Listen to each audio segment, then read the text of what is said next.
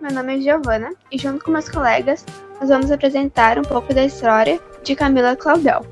Ela foi uma artista e escultora francesa. Faleceu ainda sem visibilidade e sua obra só foi ganhar reconhecimento por sua originalidade décadas após a morte. Nasceu no norte da França em 8 de dezembro de 1864, sendo a filha mais velha de outras duas irmãs, Louise e Paul Claudel.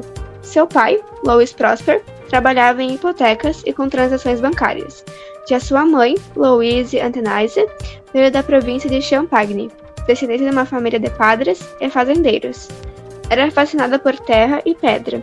Quando criança, já mais velha, estudou na Académie Colorace, um dos poucos lugares abertos a estudantes mulheres na época. O pai de Camille foi muito incentivador. Chegou a se mudar para outro local para ela poder fazer suas esculturas. Ela enfrentou muitas diversidades diante desse novo mundo. Não conseguia pagar o lugar onde morava e tinha dificuldades para comprar o mármore e o bronze para fazer suas esculturas. Fora que a escultura ainda era classificada como uma atividade essencial, essencialmente masculina. Claudel tivera um amante e ele era seu tutor, Rodin, que a convidou para ser seu assistente. Os dois eram amantes, mas não por muito tempo. Era um relacionamento ruim, porque Rodin, por sua vez, não queria deixar sua esposa e seu filho para, para viver com Camille. No final, se tornaram rivais.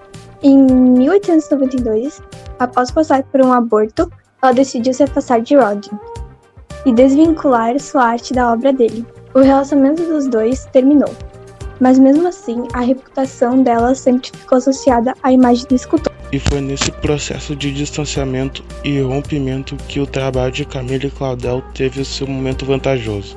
Suas obras desse período demonstram amadurecimento de concepções e de técnicas.